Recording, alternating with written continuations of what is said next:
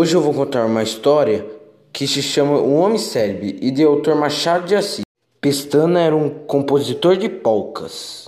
Naquela noite, em 1875, ele tocava num sarau. Tudo que ele compunha virava sucesso. As pessoas cantavam, dançavam e assobiavam suas canções. Mas ele logo se aborrecia com suas canções.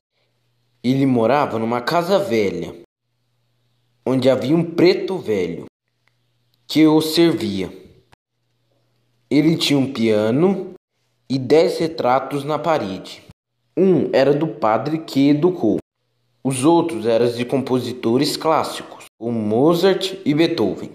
Ele passava horas olhando os retratos para ter inspiração para suas composições, mas sempre acabava compondo uma polca.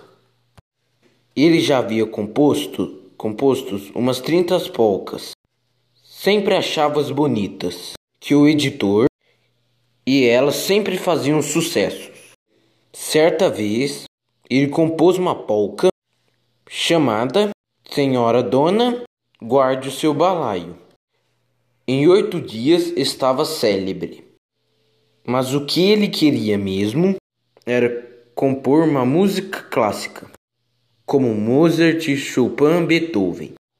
Ele sempre dizia: As polcas que vão para o inferno fazer dançar o diabo e passou muitos anos compondo e deixando de gostar das suas composições.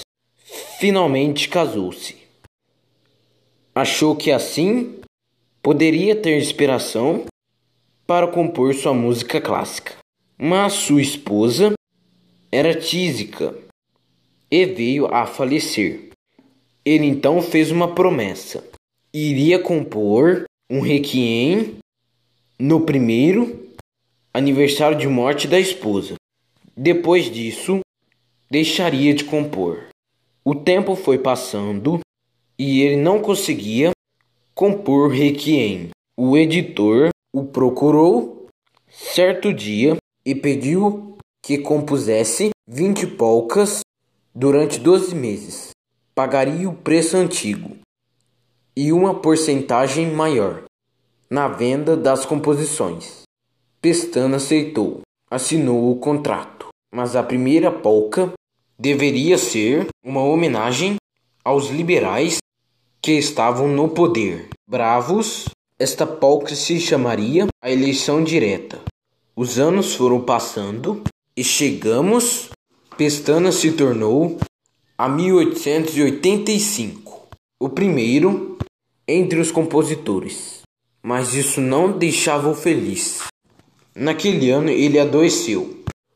O editor foi visitá-lo e contou sobre a subida dos conservadores ao poder e pediu mais uma polca em homenagem aos conservadores.